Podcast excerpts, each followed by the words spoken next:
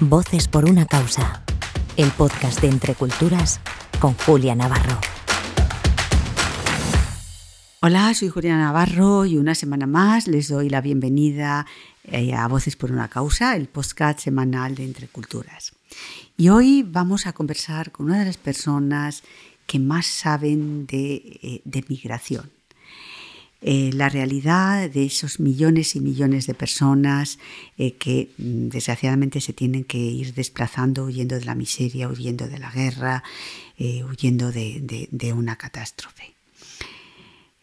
Cristina Manzanedo, gracias por, por estar en Voces por una causa. Te quería preguntar, en la actualidad, ¿cuál es el flujo migratorio más importante del mundo? Pues los flujos son muy diversos según estemos hablando de personas que migran voluntariamente o de desplazamientos forzosos. las principales nacionalidades de personas migrantes en el mundo son países como la India, China, Pakistán, Rusia, Filipinas. Sin embargo, Em, las nacionalidades cambian completamente si de lo que hablamos es de refugiados, de personas que han tenido que abandonar su hogar a la fuerza. Ahí las principales eh, nacionalidades eh, en, el siglo XXI, en estos últimos años, son eh, Venezuela, Siria, Afganistán, Ucrania, Myanmar o Sudán del Sur no tiene nada que ver y también hay muchísima diferencia de a dónde van. Los migrantes, las migraciones voluntarias, las migraciones laborales se producen sobre todo a Europa y a Asia. Y como país, Estados Unidos es el principal eh, país con nacionalidades migrantes. Sin embargo, los refugiados, la inmensa mayoría, dos tercios, están en países vecinos, en países pobres cruzan simplemente la frontera, aunque a nosotros nos parece que vienen todos a Europa, no es cierto. La mayoría de los refugiados están en países de desarrollo medio o bajo. Les decía que Cristina Manzanero es una de las personas que más saben de migraciones y eh, la verdad que tiene un currículum de esos impresionantes, ¿no? Eh, has trabajado en la Organización de Estados Iberoamericanos para la Educación, la Ciencia y la Cultura. Has, eh, durante ocho años has dirigido el programa de Centros de Internamiento de Extranjeros, ¿no? El CIE de Pueblos Unidos, que es miembro de la red del Servicio Jesuita de Migrantes España. Eh, mm, has, eh, eh, llevado a cabo trabajos en, no sé, en, distintos lugares como América Latina, Caribe, África subsahariana, Oriente Medio. Menuda experiencia, ¿no? Bueno, he ido aprendiendo mucho de las personas migrantes, de las distintas situaciones. ¿Y por qué elegiste este camino, Cristina? Mm, porque llegaron a Europa y cuando llegaron a Europa en el año 2005 llegaron a España, en una década España recibió muchísimas migraciones. Nosotros en el año 2000 solo teníamos un millón de personas migrantes nada más y en 10 años había cinco. Es increíble. Y entonces a mí me empezó a interpelar las conversaciones que oía en casa, en el metro, de mucho rechazo inicialmente. Bueno, me pareció que yo ya trabajaba en temas sociales y había organizaciones haciendo un trabajo extraordinario, pero en migraciones en aquel momento no había muchas organizaciones porque era una realidad nueva y, entonces me, me interesó. Inicialmente porque me pareció que había un hueco, pero luego como todo, cuando te acercas, cuando lo conoces, cuando ves la riqueza de la diversidad, yo aquello me transformó el corazón y los migrantes desde luego cambiaron mi vida. En los medios de comunicación eh, normalmente se habla de las rutas migratorias sur-norte. Eh, ¿Sigue siendo así? ¿Y qué engloba este término exactamente y cuáles son los más importantes? Las rutas migratorias es lo que aparece en los medios de comunicación y va asociado a migración irregular. Pero realmente las rutas, em, la mayoría son por medios eh, regulares. La gente se mueve en avión, en tren. Lo que pasa es que la migración va asociada a lo que se conoce como la lotería del nacimiento. ¿Qué es la lotería del nacimiento, Cristina? Pues si nosotros vemos las posibilidades de migrar a otro país eh, siguiendo una ruta u otra por un medio de, de transportarnos a otro, ¿qué es lo que más influye en cómo vayamos a podernos movernos? Es la lotería del nacimiento, es donde hayamos nacido. Porque si hemos nacido en un país de altos ingresos, en un país rico, no se nos va a pedir visado y podemos desplazarnos libremente a la mayoría de los países del mundo. No hace falta seguir rutas. Sin embargo, si hemos nacido en un país de ingresos bajos o medios, se nos va a pedir visado para ir a casi todos los sitios del mundo y no se nos va a conceder. Y prácticamente la única posibilidad de migrar va a ser irregularmente. Y eso es lo que eso es lo que se llama la lotería del nacimiento. Ahí aparecen las rutas que van asociadas a movimientos migratorios normalmente de países mm, con menos recursos a economías más desarrolladas. Son rutas mucho más peligrosas, no tiene nada que ver poder coger un tren, un barco, un avión, que tener que, ir por una ruta irregular. Coloca a la gente en una situación de muchísima más vulnerabilidad. Ahora mismo, los grandes corredores son, eh, hay algunos corredores donde se mueve muchísima población a lo largo del año. Uno es el corredor que va de Centroamérica a México hacia Estados Unidos. Ese es uno de los grandes corredores mundiales. Y el otro gran, gran corredor es desde África, África Occidental hacia, hacia Europa y también hacia los países del Golfo y hacia Oriente Medio. Hay otro grandísimo corredor. Y luego hay otros movimientos también muy importantes de sudeste asiático hacia Australia. Son más o menos los grandes corredores, intercontinentales. Antes has dicho algo que me ha parecido muy interesante y es que también hay una migración eh, de los países del sur a los países del sur, ¿no? De hecho, sí, sí, es la mayoritaria. Mm, es que hay una percepción sí. Que es mm, muy distorsionada porque lo que conocemos de la migración está focalizado en los cruces del Mediterráneo, en la gente que llega a España, en la gente que llega a Europa. Y nos falta ampliar un poquito la mirada. Los datos y la muestran que la mayoría de las migraciones son intracontinentales en el mundo. Hay mucha más migración dentro del continente africano. En África hay unas grandes urbes que son Nigeria, Sudáfrica, Nairobi, el Cairo, que reciben muchísima más, hay mucha más migración dentro del continente, además desde hace siglos. lo mismo pasa en América Latina, en Sudeste Asiática. el, número, el número es mayor que las personas que llegan, por ejemplo, a Europa o, o que llegan a, Muchísimo más. Es muy difícil hacer una migración intracontinental irregular. Son viajes muy peligrosos, muy largos, que requieren muchísimos recursos económicos. Hay que ir pagando para que te Las mafias, pasando. Claro, porque si no puedes viajar regularmente, tienes que ir pagando para poder cruzar, ¿no?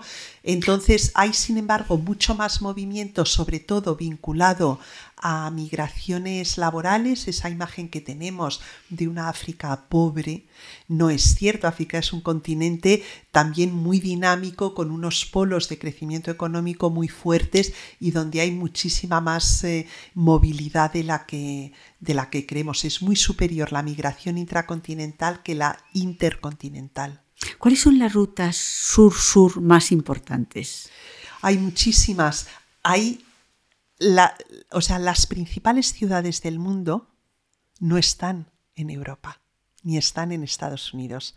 Las grandes urbes del planeta están en países en desarrollo, están en América Latina, están en África, están en Asia. Y esos son los grandes polos de atracción ahora mismo de migración, de migración continental. ¿Y qué tipo de perfiles son esos migrantes? Entonces, por las por los corredores migratorios viajan perfiles muy diferentes. Los flujos son mixtos.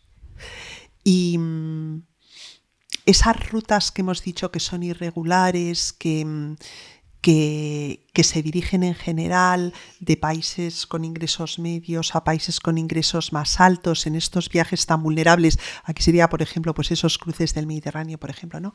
Em, no esa imagen que tenemos de que es solo una migración económica no es cierta. Los, los flujos son mixtos y por esas rutas están transitando migraciones económicas, personas que buscan unas mayores oportunidades, personas jóvenes, pero están también eh, personas que no les ha quedado otra que abandonar su país, están huyendo refugiados por esas rutas también. Y por esas rutas transitan también personas que, mm, con las que tenemos unas obligaciones de protección, como son los menores, niños, niñas, mujeres, posibles víctimas de delitos. O sea, hay perfiles muy distintos que, deberíamos conocer bien y ser capaces de, y ser capaces de, diferenciar. Hablas de los niños. Eh, vimos, por ejemplo, cuando el gran éxodo eh, de migrantes con la guerra de Siria, niños que, se perdían, que de repente nadie sabía eh, de, quién eran. También lo vemos a veces con las pateras, ¿no? niños que han perdido eh, pues a su madre, normalmente a su madre, porque han muerto devorados por, por el mar mientras intentaban llegar a nuestras costas. ¿Qué pasa con esos niños? ¿Qué respuesta se está dando a esos niños? Hmm. La mayoría de los niños eh, que llegan mm, solos, es decir, hay niños acompañados y niños que llegan solos. Los niños que llegan solos, que ya son... Porque han perdido a su familia por el camino. Eso es. Si han perdido a su familia, es decir, niños que, que, no han hecho una migración autónoma, que ya son adolescentes, 16, 17, sino que eran niños más pequeños que iniciaron el viaje con alguna persona que ha fallecido durante el camino porque son viajes muy largos. Eh, nosotros, la mayoría de los menores que, que están llegando, llegan con, con, sus familias, la mayoría con sus madres y em, son una minoría de casos aquellos que llegan con, con, mujeres, porque los niños suelen viajar con mujeres, no con hombres, que no son sus, sus progenitoras. ¿no? Y mm, habría, como tú dices, que tener una mirada más cuidadosa de por qué un niño viene con una mujer que no es su madre, porque detrás puede haber una dinámica protectora, puede haber una mujer que ha, ejercido la maternidad durante el tránsito, durante el viaje, que se ha ido ocupando de ese niño, puede ser una figura de protección. Eso hay que verlo a la, llegada, comprobarlo Mm, y, sin embargo, eso requiere más análisis del que nuestro sistema es capaz de hacer. A las llegadas, un niño que viene con una mujer que no es su madre, se les separa. Se les separa por temor a que lo que haya detrás sea una dinámica de tráfico, de explotación pero, pero no es así. Muchas veces lo que hay es o bien porque ha fallecido o bien dinámicas de reagrupación familiar, bien muchas veces lo que son es mm, menores que no ha habido otra forma de reagruparse con, con, sus padres que ya están en Europa, por ejemplo, y que les ponen al cuidado de una persona de la familia, de una persona de confianza, para que puedan reunirse la familia en Europa. Y al día de hoy, Cristina, ¿Cuál es tu principal foco de, preocupación? Pues ante este fenómeno de, las migraciones. Mm, hay uno que es las dificultades de, migrar legalmente en una, en una sociedad que, sin embargo vamos a necesitar la ayuda de la migración para sostener nuestra población laboral y sin embargo el que seguimos viendo la migración como un problema cuando a mí me parece que es parte de la solución a largo plazo en sociedades envejecidas como la europea. Entonces, em, yo mm, yo creo que debemos evolucionar hacia, cómo facilitar más vías de migración legal, de migración regular, de cómo facilitar la, la formación, la incorporación al mundo laboral, cómo... y luego otra cosa que me preocupa es la, es la integración, o sea, cómo vamos a hacer, porque la migración son personas que no solo llegan, o sea, nosotros tenemos aquí a muchísima gente que es que las, le seguimos diciendo que es migrante y extranjero y no lo es, ya tiene nacionalidad española, sus hijos han nacido aquí. Entonces, inicialmente España tuvo cinco, uh, tiene tuvo una migración latinoamericana que ha sido muy fácil y muy exitosa de integrar y nos miran con envidia en toda Europa hemos recibido flujos muy distintos en estos años. Ahora ya vamos a tener personas... ¿De dónde viene ahora fundamentalmente? ¿De dónde recibimos más migrantes? Claro, nosotros ahora tenemos ya...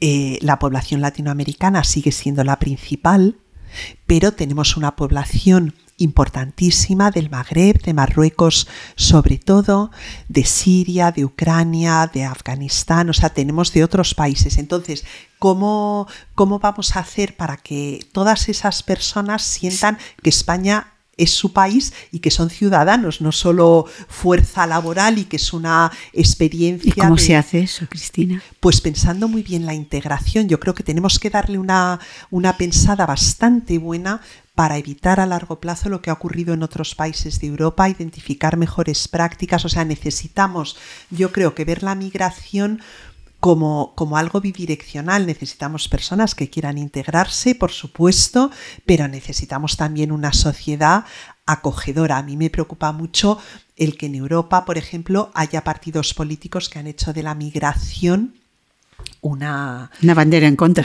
Una ¿no? y, que, y que realmente creen que la solución a los problemas de Europa es que se vayan los migrantes. Bueno, entonces ahí hay un caldo de, de, cultivo. O sea, yo creo que en mi experiencia las personas migrantes, la gente que yo conozco, es gente que viene a trabajar, que quiere integrarse en general y que sufren muchas veces bastante discriminación. ¿Y qué políticas de integración habría que llevar a cabo? O sea, ¿cómo se hace eso? Porque el diagnóstico es perfecto, pero ahora viene eh, eh, la medicina. ¿Cómo, cómo, se hace eso para que todas esas personas que llegan lleguen a sentir que este, este país también es suyo y forman parte de él? Pues ahí hay varios... Mm, eh, hay varios hilos de los que tirar, ¿no? Hay una, hay una parte muy buena en, que tiene España, que es la universalización de la educación, la universalización de la sanidad, esas son políticas de inclusión poderosísimas. Ahora, ¿cómo hacer que esa educación sea una educación inclusiva?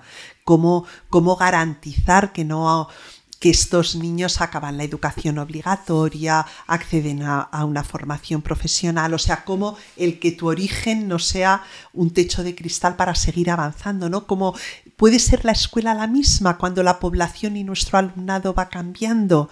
Bueno, hay una parte que mm, de, de, políticas sociales, hay otra parte de, políticas de formación laboral, de acceso al empleo, y hay otra parte también de cómo, de cómo controlar la opinión que la población tiene de la migración y las políticas. O sea, hacer una empresa, conseguir un permiso de residencia en España ahora mismo. Em, si puedes invertir muchísimo dinero, es muy fácil. Si tienes 500.000 euros, si compras un piso, ahora tenemos mucha población latinoamericana riquísima que está comprando el centro de Madrid, por ejemplo.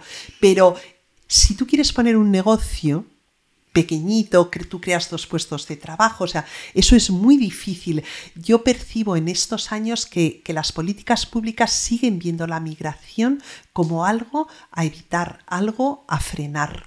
Entonces, em, entonces yo creo que el futuro está por, por realmente conocer muy bien cuáles son también las necesidades en nuestro mercado de trabajo y cómo facilitar vías de migración legal y que la gente no tenga que cruzarse la vida em, cruzando el Mediterráneo o como la gente de América Latina si llega aquí en avión, pero luego caducado pasados tres meses tiene que quedarse en situación irregular hasta poder regularizarse al cabo de al cabo de unos años, ¿no? O sea, tiene que ser más, eh, más fácil y otros países tienen vías de regularización más sencillas que las nuestras. Y ya por último, Cristina, eh, ¿España es un país mm, de tránsito o es un país en que es un punto de llegada? Punto de llegada ya para quedarse. Sí, es fundamentalmente de llegada, también es salida y también es tránsito. Conviven las tres dinámicas. Em, mucha de la gente que llega regresa, va y viene, o sea, no todo el mundo que llega se, queda en España.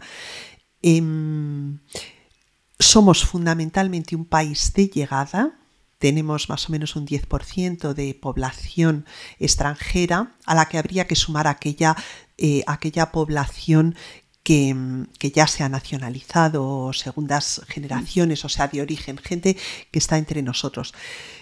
Somos país de tránsito, muy, muy de tránsito para las migraciones africanas para nosotros, eh, simplemente por nuestra ubicación geográfica, somos la ruta oeste del Mediterráneo. De África, África solo puede llegar a Europa cruzando el Mediterráneo, pero no. Y somos la ruta oeste, la ruta más cercana a África subsahariana, pero muchísima de la gente que llega y que vemos en el, ah, llegan 40.000 personas al año, esas son, tampoco son unas cifras inmensas, pero la mayoría de ellas van a otros países, su destino final son otros países de Europa, no es España. ¿Y de qué lugar tenemos más migrantes en estos momentos? Antes me ha impresionado la cifra, me has dicho, en el año 2000 había eh, eh, un, millón. de personas. En la, y en el 2010, cinco. Claro, entonces, es decir, y en estos momentos, de, ¿cuáles son los migrantes de, qué lugares pues, mayoritariamente vienen? Ahora mismo, la mayoría de los migrantes son de otros países comunitarios, de la Unión Europea. Eso es más o menos como el 60 y poco por ciento. Pero eso no, pero eso no son migrantes la idea que tenemos los migrantes. son personas, porque son ciudadanos europeos, con lo cual no tienen ningún problema. No, efectivamente, se les llama comunitarios y tienen libertad de tránsito pero, o sea, son personas extranjeras residentes en... E-, sí, pero esos no tienen problema. Y esos, o sea, si eres belga y vienes a Madrid no tienes ningún problema. Y esos no tienen, y esos no tienen problemas, efectivamente. No, a mí me preocupa los que sí que tienen problemas. Entonces, los, los otros, los que son extracomunitarios, el país que mm, el país principal es Marruecos y sin embargo la región como región es la región latinoamericana. Son los que tenemos más, em, más gente. Dentro de la región latinoamericana ha ido cambiando. Inicialmente vino gente de Perú, de Ecuador, de República Dominicana y sin embargo en los últimos años hemos recibido eh, muchísimas personas venezolanas y, y un flujo muy muy importante de los países más pequeñitos de la región un flujo muy grande de personas de Centroamérica. Centroamérica son países minúsculos, y sin embargo las cifras en los últimos años debido a la, debido a la violencia estructural, a los estados fallidos que son, son unas cifras altísimas de, llegadas. Y luego hay un país eh, del que también recibimos dentro de América Latina mucha, mucha migración, tanto con perfil migración como de refugio, como refugiados dentro de América Latina, que es Colombia. Lo que es África subsahariana, los cruces del Mediterráneo son insignificantes. Son, vamos, no, no están entre las diez principales nacionalidades ningún país de África, de África subsahariana. Bueno, pues eh, realmente es eh, un, auténtico lujo escucharte eh, conocer mejor, gracias a ti, las distintas realidades de la migración en, el mundo. Muchas gracias, Cristina, por aceptar esta invitación de Entre Culturas del que tú formas parte. Y gracias también a todos los oyentes pues, por estar con nosotros una semana más.